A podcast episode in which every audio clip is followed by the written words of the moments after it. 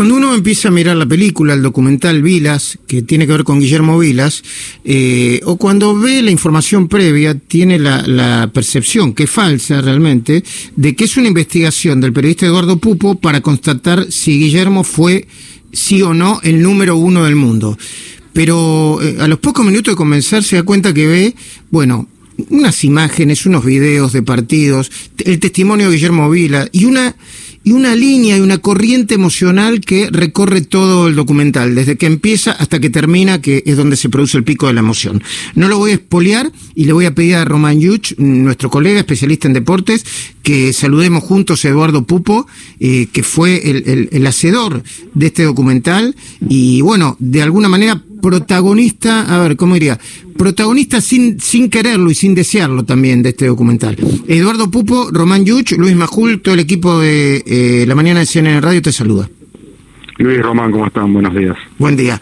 Román ya me ya nos había advertido que vos sos tenés las dos este mm, mm, lindas cosas que caracterizan a un buen periodista. Una es que sos muy riguroso con los datos y la otra es, está rebotando mi voz en este momento, no sé si porque alguien tiene el volumen alto o, y, la otra es que eh, sos una persona sensible, ¿no? Que sabe lo que pasa alrededor. Eh, sí, bueno, eh, esta relación que, que se generó ¿no? con Guillermo a través de los años, empezó como periodista y, y, jugador, porque así, este, de pronto, bueno, cuando empiezo a investigar en 2007, todo este tema de que siempre a los argentinos nos pareció que Vilas había sido el número uno, pero era una injusticia, especialmente en 1977, este, bueno, ahí mm, eh, me, me, puse a buscar todo el tema y me encontré con una, bueno, con un túnel muy largo que había que recorrer de eh, faltantes, ¿no? Porque acá la información había que salir a buscarla, la ATP no la tenía, este, estoy hablando de más de 22.000 resultados que había que buscar en, los, eh, en las 280 semanas que yo pensaba que Vilas habría sido, ta, ta. Bueno, al final los encontré, pero tardé siete años. Y bueno, eso me convirtió también en un obsesivo este, muy parecido. Guillermo decía, somos muy parecidos, este, nos, nos vamos a llevar bien. Este, bueno, y ahí comenzó esa, esa relación que terminó en, en una búsqueda, esto es la búsqueda de una restitución. Acá no estamos buscando que sea el empleado del mes, que le den una medallita. No, esto pasó esto pasó, son números, el tenis vos sabés que se maneja desde que sacás ya es 0.15 o 15.0, o sea, son números. Este, entonces, bueno, eh, creemos que estamos en un camino correcto, legal este, y constatado, ¿no? Que es lo más importante. Eh, Román te eh, perdón, eh, sí, efectivamente, Román te está escuchando Eduardo Pupo y espera tu pregunta. Eduardo, un abrazo, un placer escucharte, felicitaciones por, por parir la obra. Me parece que es importante eh, resaltar, justamente siendo vos quien sos, además, un par de números que tiraste al pasar y que definen tu obra. Eh, trece años desde que en algún momento se te ocurrió la idea de desarrollar este proyecto, siete del proyecto en sí mismo, y entonces te hago la pregunta más corta y más simple, de respuesta tal vez más compleja, apelando también a tu síntesis. ¿Y entonces por qué? ¿Por qué para la ATP Vilas no es el uno? Bueno, eh, ahí hay un tema también que tiene que ver con las instituciones, con las viejas instituciones, ¿no? De tantos años.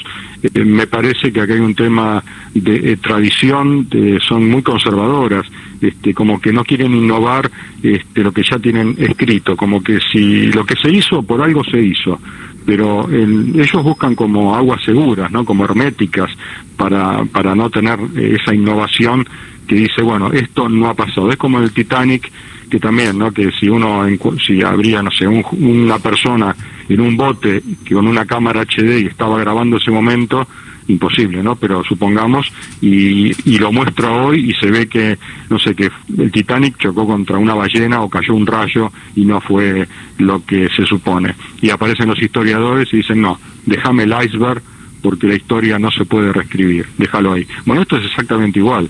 O sea, la ATP no quiere que se reescriba la historia, pero esa no es la verdad. Nosotros estamos escribiendo una parte que está faltando de esta historia.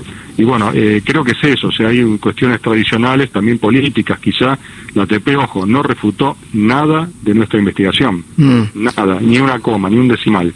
Eh. Este, lo tiene en sus manos hasta ahora y no, y no dice nada, o sea, no es que hay algo mal hecho, sino que, bueno, son cuestiones que tienen que reconocer y ahora está en un aspecto legal y los tribunales van a ser que decidan si esto corresponde o no. Mm.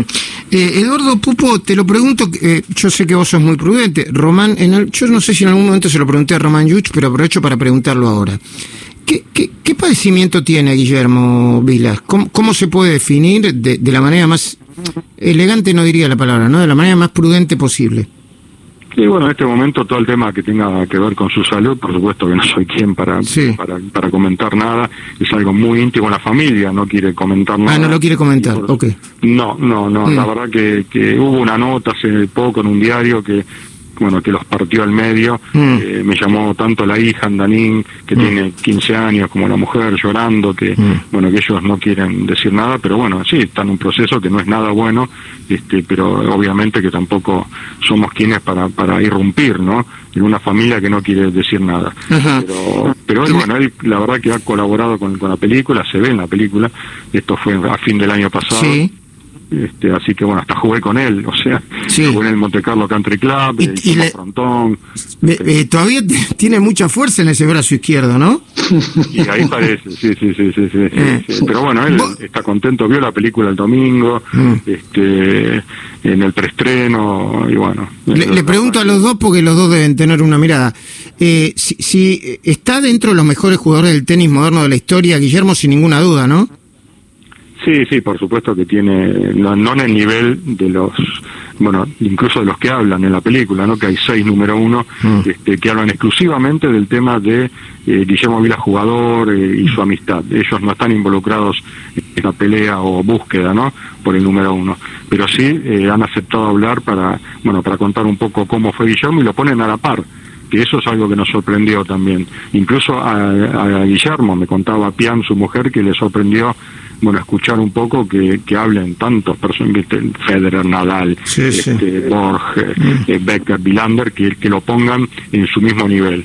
Este, y bueno, eso con, conforme, eh, confirma un poco de que estamos ante un deportista que a nivel mundial fue mirado de una manera quizás diferente a la que tenemos nosotros con respecto al mundo, ¿no? Sí como Argentina, eh, que, que fue un grande acá en Argentina, pero a nivel mundial, evidentemente fue, fue un grande. Eduardo, te felicito por la película. Perdón, Román, ahora si querés cerrar, pero no, eh, eh, Eduardo tiene poco sí. tiempo y nos apura el noticiero. Te felicito por la película del documental y, y, celebro que haya terminado bien todo también en tu familia, porque hubo, eh, porque estaba complicada la obsesión esa. Decís que sumaste a tu mujer a la obsesión, ¿no? No sé qué, qué habrán dicho tus hijos, pero supongo que ahora estará todo bien. ¿Mm? Sí, sí, por supuesto. Siempre estamos unidos y mi señora, como jugaba al tenis, sabía perfectamente que esto era, era una misión que había que hacer. Felicitaciones, Eduardo. Gracias, Luis. Muy bien. ¿Tenés un minutito para cerrarme esto, Román? Simplemente quería agregar, eh, Luis, que lo que busca confirmar el documental es que Vilas entre 1976 y 77 fue siete semanas el número uno del mundo. En el primer año que mencioné cinco semanas, en el segundo dos. Esto puede parecer tan solo un detalle, puede parecer un elemento mínimo. Para Vilas y para Pupo es casi su vida.